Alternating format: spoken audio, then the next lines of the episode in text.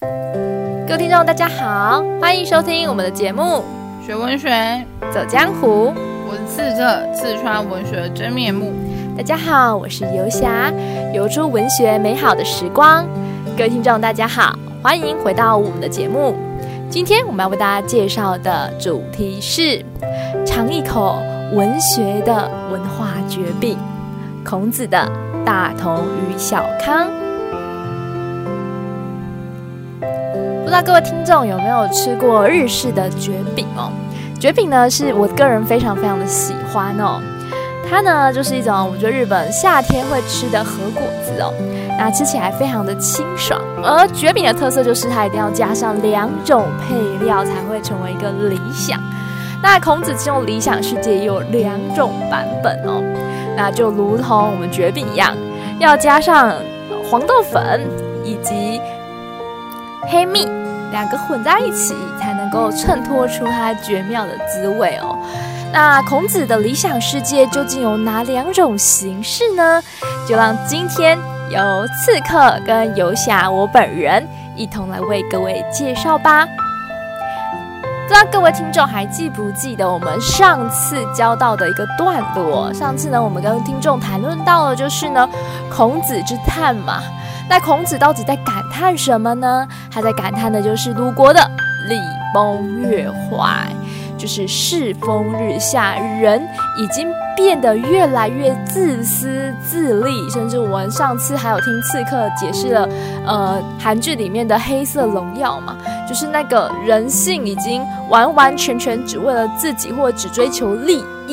尤其是在春秋战国时期，各国诸侯之间已经忘了他们其实要统治的，他们人民才是他们的主人，他们应该好好的对待人民，但他们已经完全遗忘了这件事情哦，只想巩固自己的权利哦，然后呢，就导致呢，他们只看眼前的利益，而不再遵守礼，所以礼就逐渐的崩坏哦。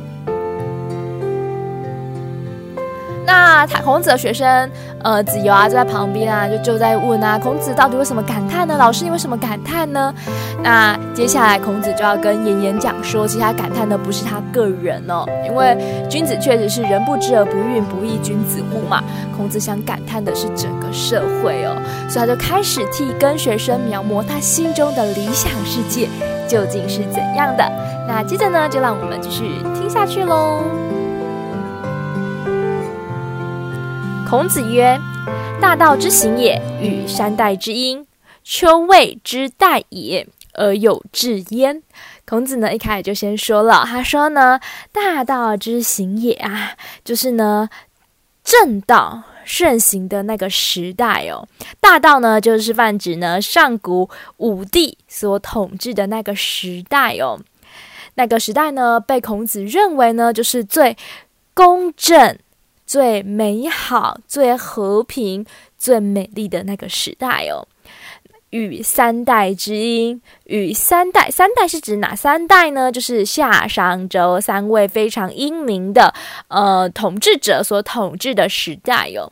那因为呢，他们呢是英明的统治嘛，也是呢治理的也还不错。就直接成为一个美谈。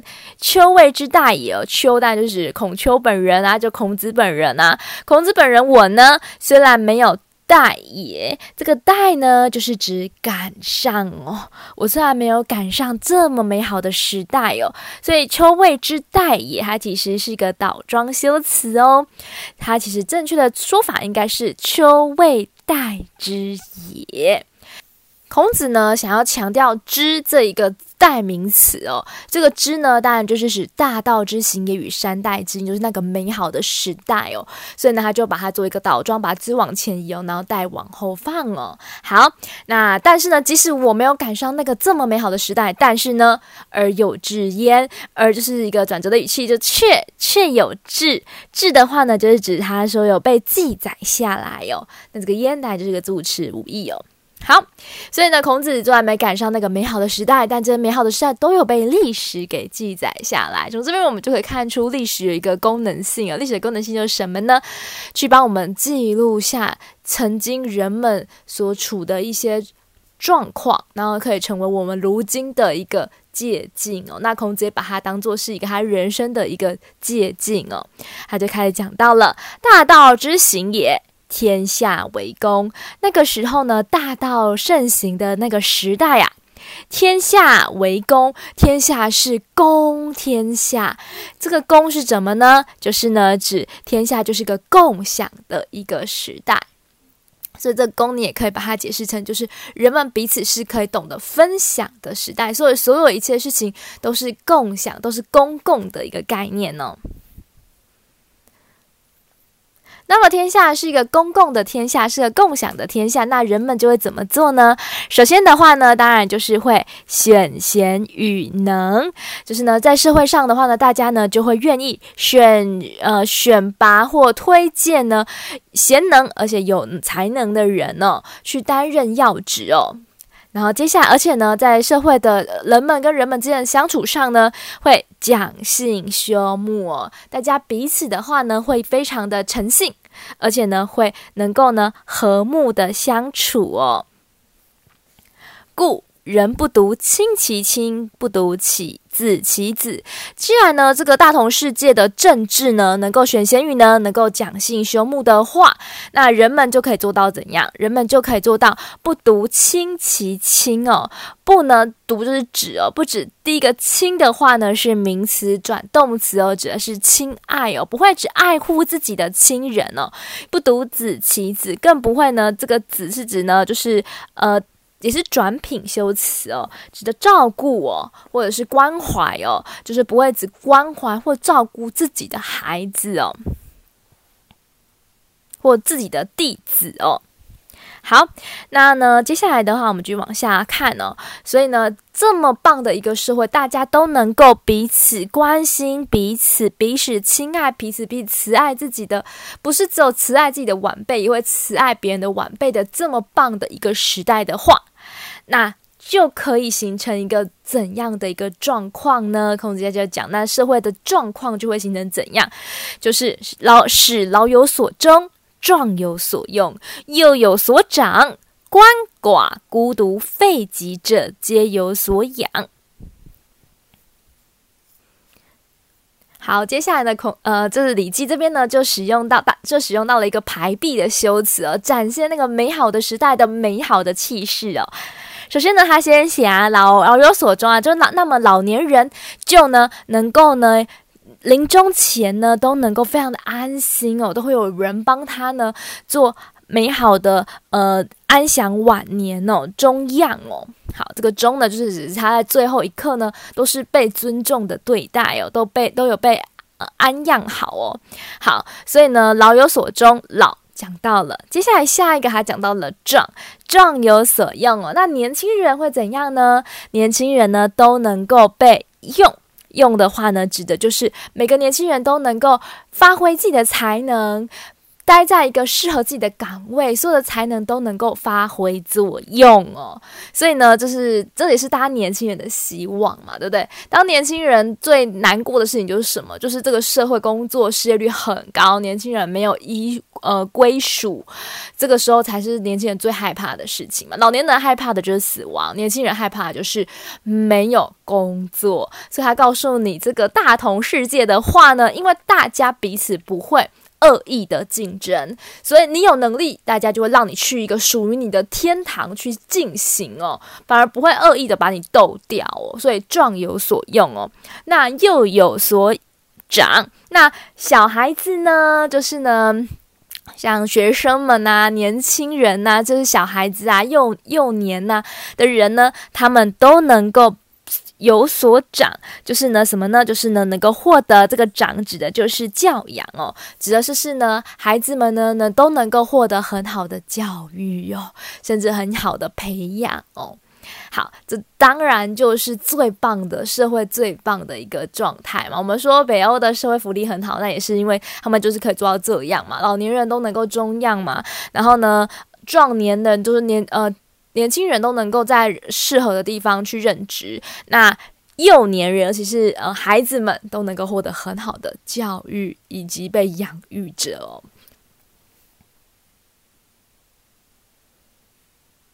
好，讲到这边其实不稀奇哦。我觉得最孔子让我觉得他的眼界，就是他关怀的对象很多很多，就是后面的这几句话：鳏寡孤独废疾者，皆有所养。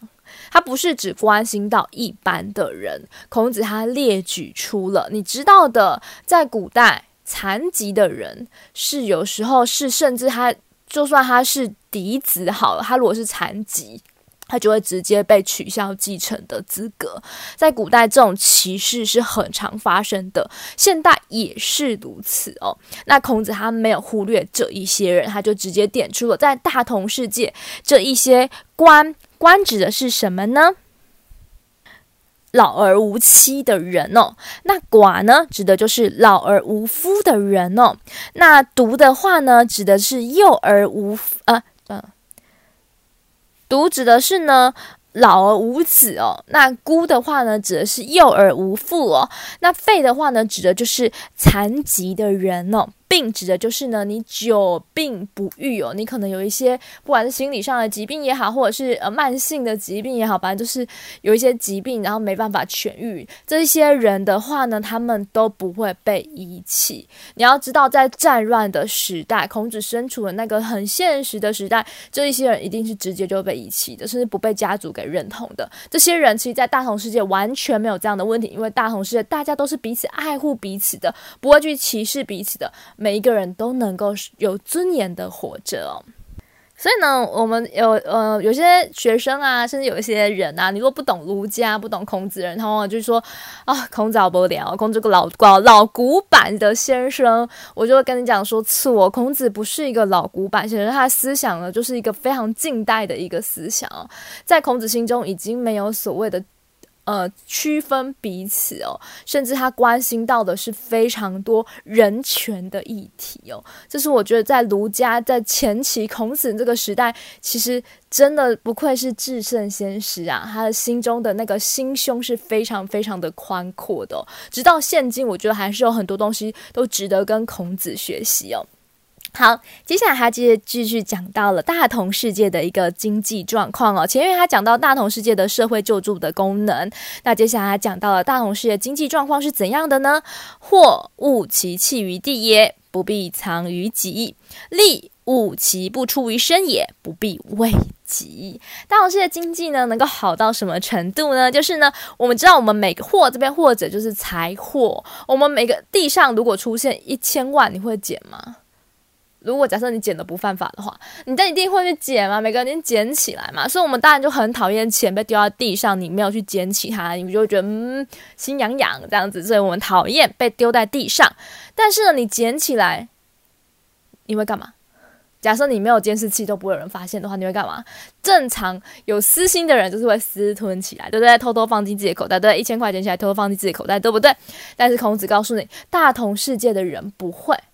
大同世界的人，他呢，即使有一千万掉到地上，而且没有摄没有摄影机，没有什么，他们捡起来，他们他虽然我们讨厌他被浪费在地上，我们会把它捡起来，但不必藏于己，你不会偷偷的塞进自己的口袋里，你反而会懂得去分享，你会把它拿去警察局，你会急着想要找出他的失主，就是你会乐于把它分享出去。也就是说，你如果今天中了一百万。一千万的乐透，你第一件事情不是说存到银行去，不是隐姓埋名从此躲起来，你是会说我要把它捐出去，这真的是一个很伟大的世界，对不对？好啦，那利物其不出于身，不必为己。这边的利的话呢，指的呢就是呢，呃，身心力有了付出，我们都希望我们自己是有能力的人，我们都希望我们有能力嘛，所以利物其不出于身，我们当然希望我们自己有能力去做一些事情。但是不必为己，这件事情呢，不必都是为了自己升迁，为了自己赚钱，为了自己有好的生活，不是的，你会乐意的去当志工，为这社会服务，这就是大同世界。好，所以呢，只要人们都可以做到这样哦，那么事故，事故，它就是要做一个总结啦。所以谋必不兴，盗窃乱贼而不作，故外户而不闭。是谓大同哦，所以的话呢，大同世界的话呢，就能够做到什么样的程度哦？那些奸谋啊，就是闭而不行哦，就会止息，而且心指的就是发生，就不会发生那些奸谋狡诈之计都不会发生哦。盗窃乱贼，那些强盗啊、罪犯啊、偷东西的人呐、啊，都不会做。做就是指兴起，不会产生，因为彼此彼此之间是不分彼此的嘛。我的东西就是你的东西，你的东西也是我东西，我们彼此互相分享，互相关怀。那何必偷呢？就不会有那种偷，就是你有私心，想要占据为己有嘛。那你不会有任何想据为己有心，就不会有这些盗窃乱贼哟。然后呢，所以呢，不会有在盗窃乱贼，那么什么就不必关了呢？他讲到的就是户，就是大门，就不需要关大门了，你知道吗？因为不会有人偷你的东西，所以呢，就是夜不闭户，其实就是从大同与小康来的哦。所以呢，以前我还记得我自己以前乡下家，我们也是，就是平常白天是都不锁门的，随时都打开就可以进出哦。乡下早期还真的能够做到这个程度，当然，当然后期我呃。后后来由下我回去江家，发现哎，怎么突然有一天，就是呃乡下乡下家的呃奶奶就说，哎呃我们锁门了，哎为什么锁门呢？因为隔壁被偷窃，对吧？只要有开始有偷窃的事件，大家就会开始自动锁门，那代表人心也就不古了嘛。在大同世界里面的话，人人人人彼此都很要好，不会有偷东西的事情，因为人心是很淳朴的，是很善良的，是。公天下，愿意分享、愿意共享的哦，这个呢是为大同，这样的社会呢就是大同世界啦。好，最后做个总结，去呼应前段的“天下为公，是为大同”哦。这样一个美好的社会哦，人心是非常善良的，是纯真的，没有恶意，没有丝毫的恶意存在的社会，就是孔子心中的大同世界哦。因为我们彼此互相关心彼此哦，彼此不区分彼此哦，所以我们就可以达到共享的一个状态，而社会呢就能够达到一个真正和谐与幸福哦。所以幸，嗯，我们向来都不是资源太少哦，这是地球给我们这么美好的资源。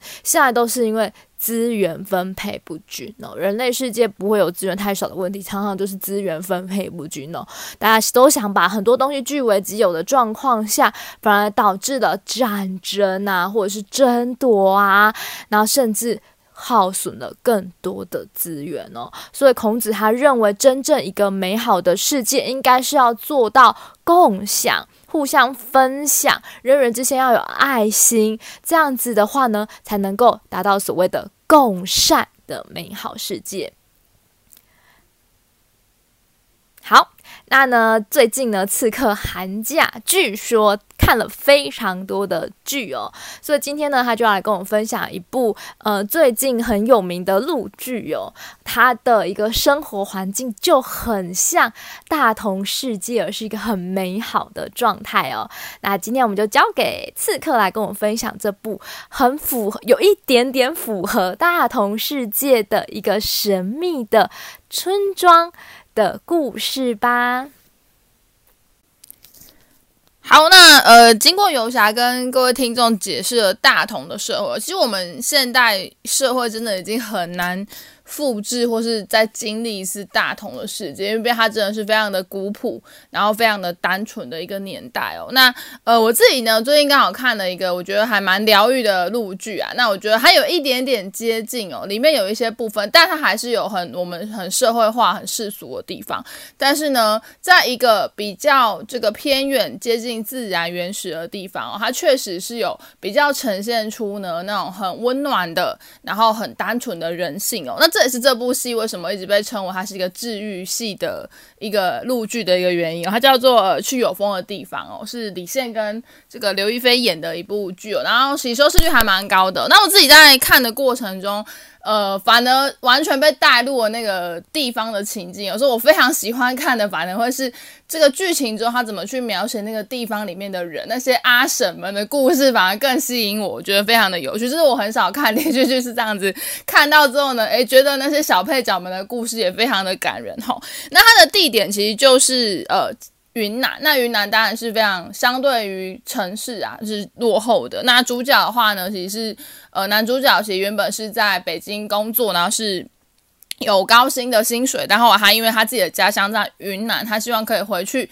发展自己的家乡，让自己的家乡的人呢，能够留在自己的家乡，像是孔子刚刚讲的，他们希望可以这个壮有所用，然后呢，这个老有所养哦，然后年小孩呢也能够接受到照顾，而不是永远都是留守儿童，然后壮年人都要去外面工作，然后老人在家里也没有人照顾这样的一个情况哈。好，那当然女主角呢，刘亦菲是刚好她去旅行，因为她经历了一个这个闺蜜的死亡哦，然后她心中有很多情绪没有办法排。且他到了云南这个地方旅行哦，然后呢，去认识到这个地方。那我觉得题目叫做“去有风的地方”，然后这个“风”的概念其实很很很感人，我自己记得蛮清楚的。就是呃，这个男主角呢，这个谢之遥在跟女主角解释风这件事情的时候，他说。他觉得风呢是温暖的空气，向冷的空气流动哦。那这样呢，冷的地方就会热起来哦。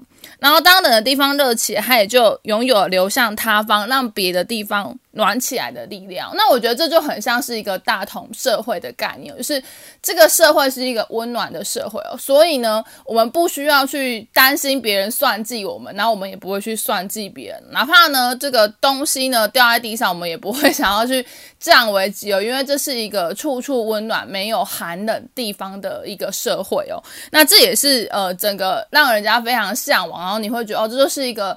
呃，生活很美好、很有力量的地方，吼。那所以说呢，大家也都会希望，我想孔子就是希望能够创造这样的社会，这是一个可以让不管不同年龄层的人呢，都能够在这个社会里面舒服的且温暖的生活着。而且呢，我们在某些时刻呢，也能成为别人温暖的力量，然后让这股可以流动向别人的温暖的风呢，更加的强大，吼。所以说，我觉得，呃，刚好呢。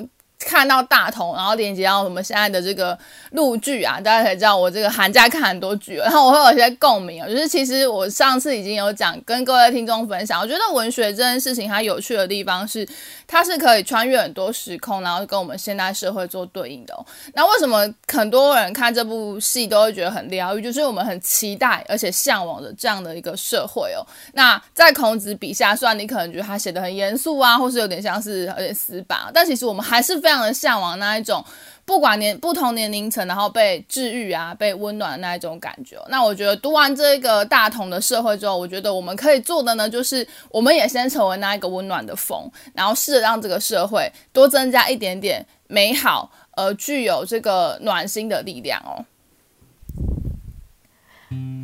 感谢刺客我们的分享哦，然后透过刺客的分享，我会知道孔子的呢这篇呢《大同与小康》啊，即使文字是古老的，但精神呢却是历久弥新哦。